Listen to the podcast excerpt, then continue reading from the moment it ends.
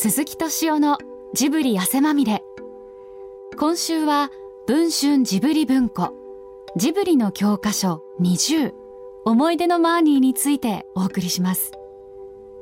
スタジオジブリ制作思い出のマーニーは2014年に公開された米林博正監督の作品です。今回は今だから語れる制作秘話を鈴木さんが語ります。聞き手は柳橋寛さんです。宮さんっていう人がまあね要するにマーニーって実はあの引退と関係ありましたよね。時期的に、はい、風立ちぬの後、はね、じゃあどうしていくっていう時に、まあ、いつものように作品を決めようとしてたら、宮さんがね「風立ちぬ」でさまあ、かぐや姫終わったらかぐや終わったら一旦ね、うん。ちょっと作るのをさ中断しないって。うん。これで僕はねその間にはい。実はマーに進めてたんですよね。これでまあ宮さんと一番揉め揉めるっていうのか、議論えー論議したのがその一点で,で、うん。とりあえず風立ちぬのかぐやではい。一旦制作中断、うん。いや中断はいいけれど、ん。それの整理整頓のためにある準備期間が必要、うん。だとしたら一本作んなきゃいけない。はい。実を言うとまあ風立ちぬとそれから今の家具屋やってた時うん。ある時にねマロが監督の米林君まあ風立ちぬが終わりかけなんですかね、うん。僕のとこやってきたんですよねこの部屋に。はい。そしたらいややりたいって言うんですよね、うん。これでアリエッティの時に彼はねまあアリエッティ終わった後は次っていう話はいうん。一切してなかったんですよ、うん。というのは、うん実はねある事件が起きましてはい。アリエッティの打ち上げはい。これでまあ実を言うと彼の奥さんも来てて、うん。で彼の奥さんっていうのもジブリにいた人で、うん。そしたらね僕奥さんにね、まあ、マロに苦労かけたけど本当にありがとうねと、うんうん知らない仲じゃないからそういう言い方したら、二度とやらせないでくださいはいって、ね、要するに家庭がむちゃくちゃであると、うん。私はやっぱり自分の旦那にうん。家庭人であってほしい、うん。そう僕はそこでね、要するにもう二度とマロと一緒に作ることは困難かなとうん。思ってたのが「風立ちぬ」の、まあ、終盤でしょうね、はい。彼の方からやりたいって言ってきたんですよね、うん。僕びっくりしたんですよ。はい。だから僕一番最初にね彼に言ったのはね、奥さん大丈夫？ああなる これ出し出出していいかどうかっていうのはあるんだけれど出しちゃって構わないんじゃないかと思うけれどそれはちゃんと話し合いましたはいはあそうなんだ、いうん。で、ん。じゃあ何？なんか企画あるの、うんうん。そしたら聞いてみたら企画がないんですよ面白いですね監督をやりたやりたいですねとにかく僕びっくりしてね、えーそうなんだと思って、うん。ほんでまあ僕もねその風とかぐやの後どうするか、ほん。でまあ皆さんが引退したいっていうのは分かってたんで,、うん。でもう一本やるかどうかっていうのはあったんだけれど、ん。まあその整理整頓するのに時間かかる、うん。だとしたらその間に一本作った方がうん。なんか収まりとしてはいいかなって、会社としてはね。うんで僕ね間髪入れずじゃあこれやるっつってねそこら辺に置いてあった思い出の前にうん。僕好きだったんですよ。はいでこれやらないって。そしたら知ってるって言ったらいや知らないと、うん。あんまりねマロって本読む人じゃないんで。はい。それで僕が言ったのはその時にあのマロってさ女の子描くの得意じゃん。うん。女の子をね可愛らしくその顔だけじゃなくて動作含め、うん。本当にうまいんですよ、うん。で僕がまあね説得ではなくて彼に提案なんですけれど、女の子が2人出てくるぞ。っ てここなんですね。お前にはうってつけのねはい。企画じゃないかと、はいはいはい。そしたらね、はい。マロがね、はい。じゃあ読んでみますと。うん。いや僕のところで再び来たんですよ、はこれで本としては面白かった、うん。ただこれアニメーションするのはものすごい難しいいうん。だけど他になんかあるかなってでもだったら他のにする？なんて言ってたんですけれど、うん。まあでもちょっと考えてみますってことになって、それでスタートしたんですよね。それは覚えてますね、うんまあ思い出の前に行って河合隼っていう人がね今の児童文学の中で、はい。これは極めて優れた作品である、う。ん。この思い出のマーニーに関してね一文全部なしたりしてる。長いものを書いたりして。で、まあ、そういうことも僕知ってたんですけれど、はい。ねえ。まあ、とにかくマロに関しては2人女の子が出てくるっていうそのそれを一点突破。結局、まあ、映画にしろ物語にしろ、はい。要するに人の外面を描くんじゃなくて内面を描いたものがはい。やっぱり映画としてうん。成立してきたし、うん。皆さんもそれやってきた、うん。そういうことで言うとそれの極めつけかなと思って。うーん。それをちゃんとやればね、うん。いろんな人見てくれるんじゃないかなって僕は思ってたんですよね。なるほど。うん。それでまあねしかもねそのママーニーと主人公の関係がうん。非常に面白い。うん。これでまあやるっていう時にうん。シナリオですよね。うんこれで僕はねまあ彼に提案三輪稽古がいいんじゃないかと。はい。もうそう彼女ねまあジブリ以外にねなんかいろいろ書いてるかっていうとそういう人じゃないんだけれど。うん。なんか彼女ってねなんていうのかなシナリオを書くっていう時にまあ今となったら難しい、うん。職業脚本家なんですよね。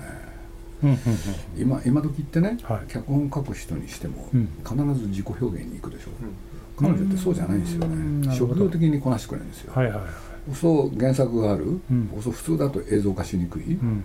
ね、それをあの、まあ、映画は絵だから、うん。どうやってやったらね映画になるか考えてほしい、うんうんそしたらまあ彼女の方から本当は注文されたんですけどね、注文されたっていうのは「テーマ何にするんですか?」って言って「うんうん。いやまあテーマ君考えてよ」って言ってね。要するに2人の女の子のその、うん。なんていうのかな違いみたいなものがうんなんかうまく出たら、うん。なんかそれだけで面白いはずなんで,、うん。で原作にある骨格はね基本的には今の人たちに非常に受け入れられるものを含んでんじゃないかなと。はい。そんな話をした覚えがあるんですけれど、うん。で第一個ができてきてね、うん。そしたらまあいいシナリオでしたね。なるほど。上手なんですよ、うん。ほんで僕としてはうん。安心して、うん。でまあそのそうこうしてるうちに風たちにも終わっちゃうし。これで かあの彼にねじゃあ今あの今度はこの後は、はい。コンテ、はい。でまあ僕その時にねまあ今のねなんていうんですかあの今までジブリって大概僕がねプロデューサーっていう役回りをずっとやってきたんですけれど、はい。まあえー中断前の一一本、うん。なんかやっぱり若い人を起用してやってったらいい、っていうんで、まあ大元はねそこまで本ができたわけだから、うん。あとは、はい。まあ内容をね絵コンテにしていくっていう作業、うんうんそれからどどういうスタッフでやるか含めて、ん。今のねあの家具屋で西村が頑張ってくれたんで,、はい。であれは何しろ彼ね8年かけてやったわけで、うん。今度はそのねそんなにかかんないからっていうで。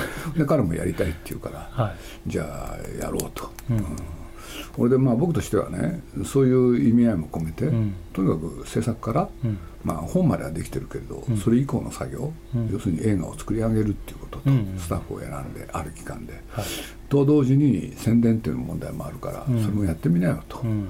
その2つを彼に持ちかけ、ん。これでやり始めたんですよね。うんほんでまあなんかね親身が欲しいと思ったんで、ん。そういう人たちのそういうね棚田さんってその間に、まあ、日本映画のね美術をやらせたら大変定評のある人、はでなおかつ棚田さんはねジブリのまあねアリエッティの時にもねあの展示を手伝ってくれたりして、はい。僕もいろいろあったんで、うん。そしたら種田さんがね力はあるんだけれど日本映画、うん実写の日本映画で、なかなか力の発揮しどころがない、うん。そしたら彼もね2つ返事、うん。これでこの種田さんを美術監督に起用しようっていうのも丸に相談したら、ん。丸はもう種田さんのことよく分かってて、うん。それで2つ返事、うん。アニメーションの場合ねその作画を誰がやるか美術を誰がやるかっていうのはものすごい大事なの。で、はい。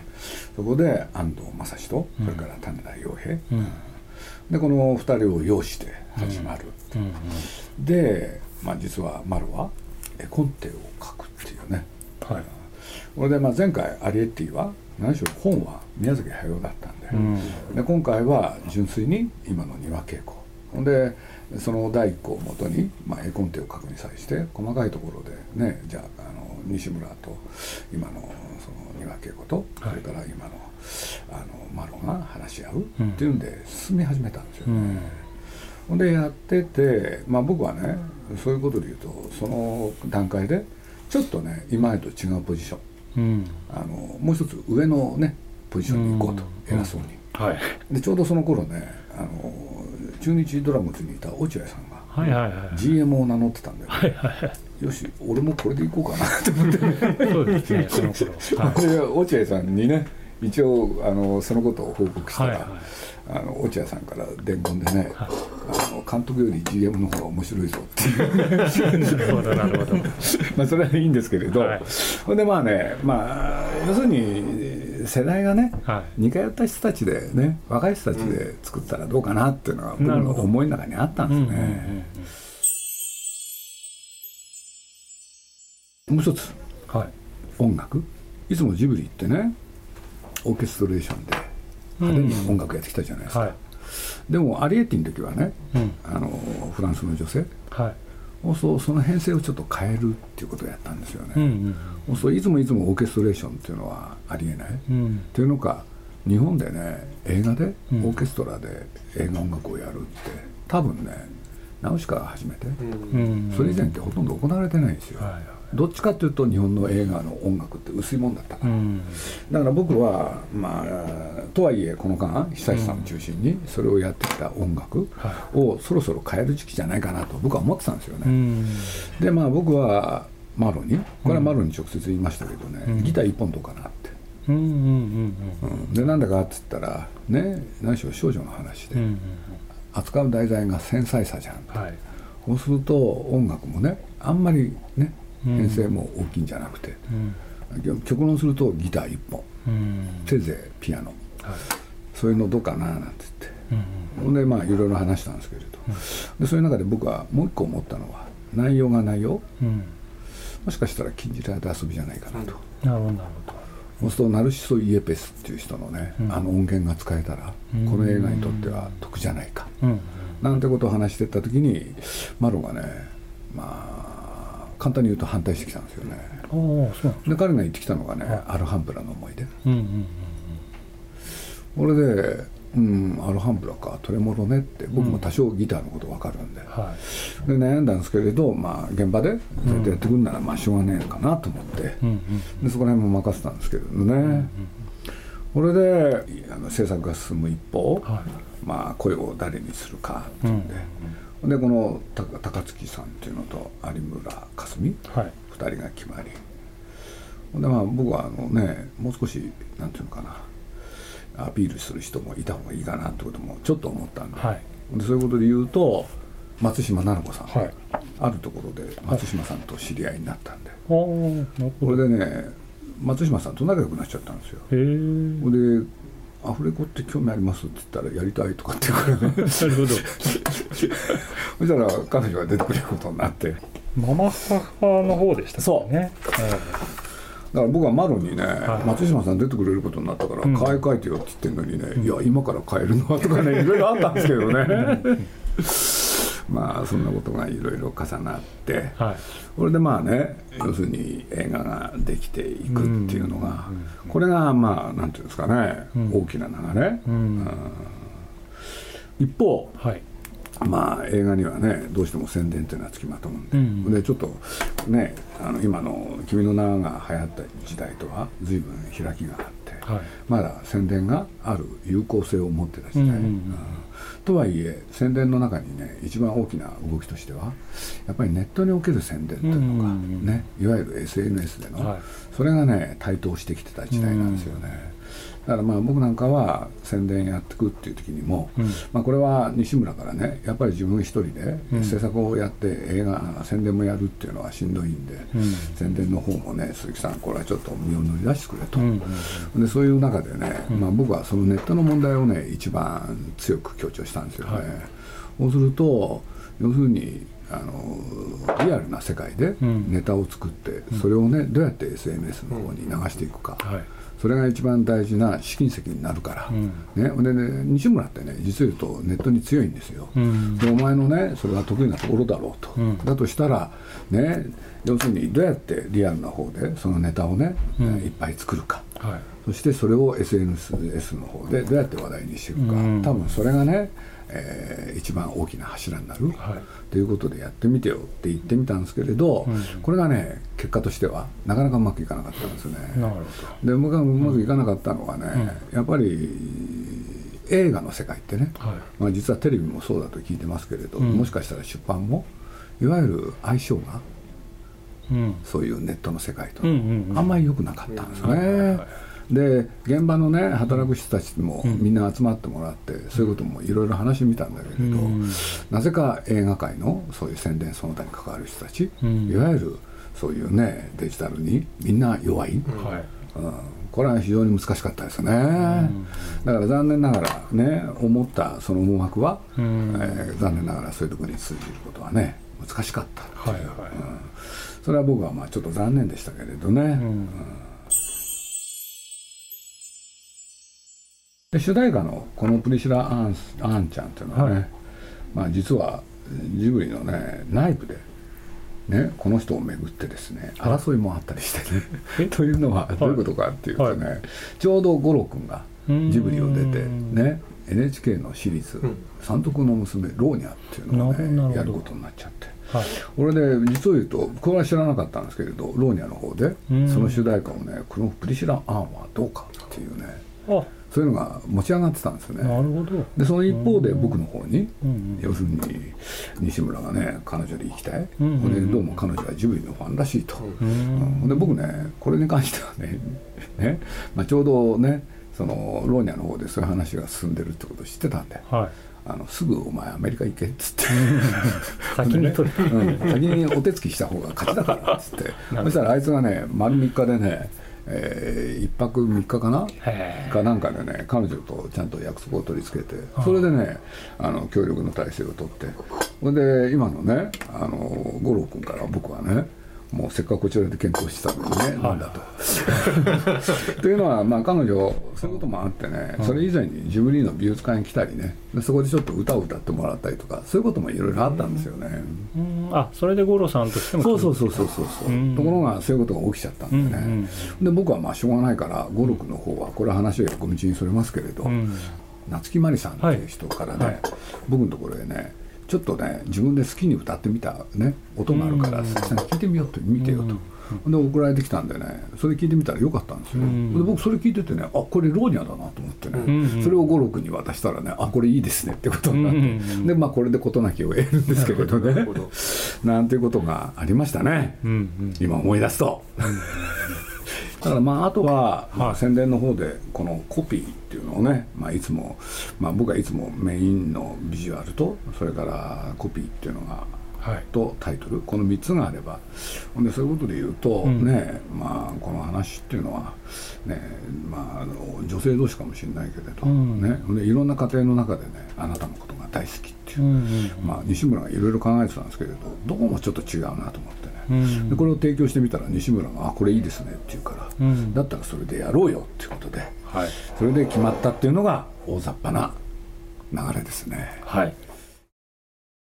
そのマロさんがやりたいけれども自分がやりたいお話はないっていうところが何でしょうマロさんがアニメーター出身だからっていう部分なんですかね。それはねアニメーター出身だろうがなんだろうが、うん。やっぱ本来作りたい人は本来いうん。ろんなもん読んで持ってますよね、うん。こういうもんやりたいああいうもん。もやりたい、うんそういうこと言うとマロってね、なんかやりたい割にはそのやりやりたいってものがない、うん。というのかそういう本を読んでないですよね、うん。彼はアニメーターとしてはねとてつもなく素晴らしい才能を持ってるのに、うんねでまあたまさかアリエッティで僕がね彼を引っ張り込んで監督にしちゃったっていう経緯があるんだけれど、うんね、その後じゃあねそういう目線でいろんなものにね接してきたかっていうと、そうじゃなくて、うん。全然本読んでない。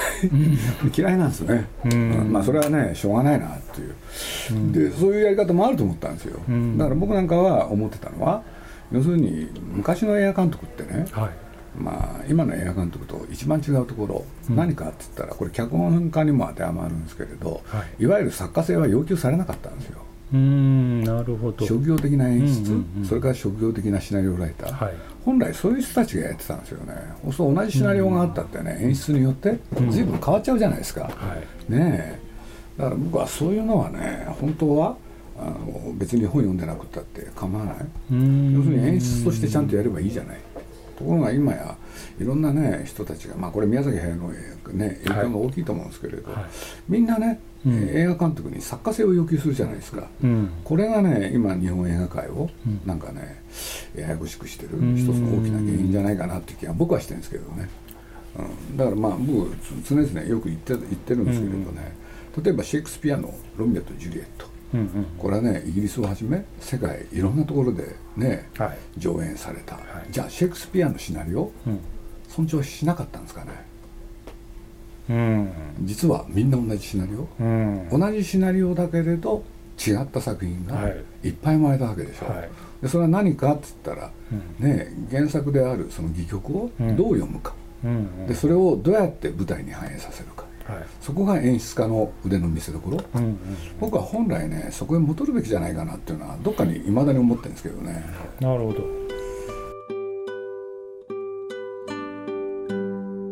文春ジブリ文庫。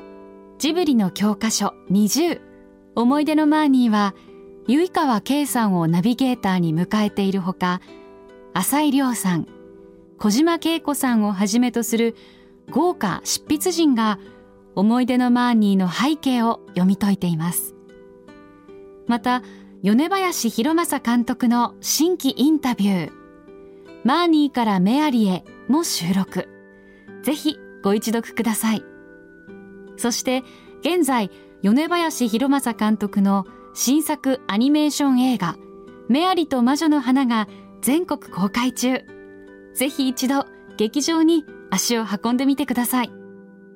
あのいつも思うことなんですけれどもそのスタジオジブリの作品がですねその、えー例えば五郎さんの作品にしても米林監督の作品にしてもえーっと絵柄を見てパッてあジブリだってわかる、あのそ要するに言ってしまえばそのあ宮崎駿監督っぽいなと思うんですよ、高畑監督以外の作品は、あこれジブリだ。はいこれなんてなんだろうなと思うんですけど誰がどどうしてそうなってるんですかね、やっぱり一つはね要するに宮崎駿キャラクターを使ってることですよね。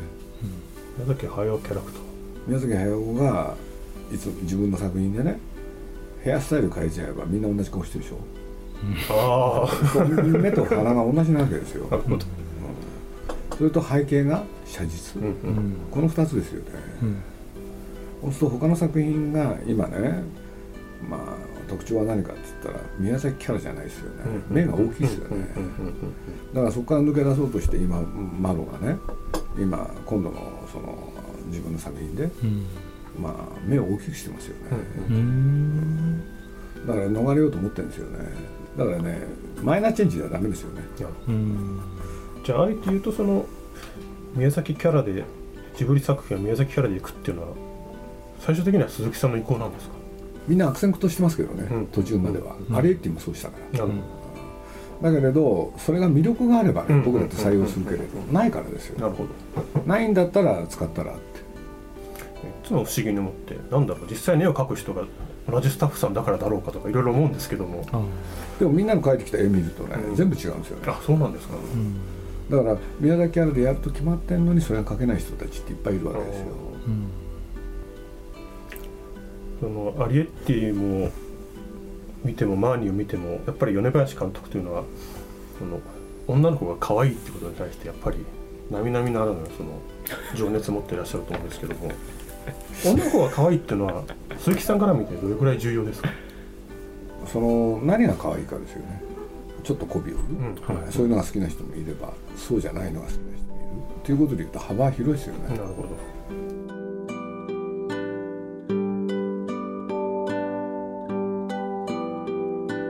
鈴木敏夫のジブリ汗まみれ。この番組はウォルト・ディズニー・スタジオ・ジャパン。ローソン。アサヒ飲料。日清製粉グループ。au ブルボンの提供でお送りしました。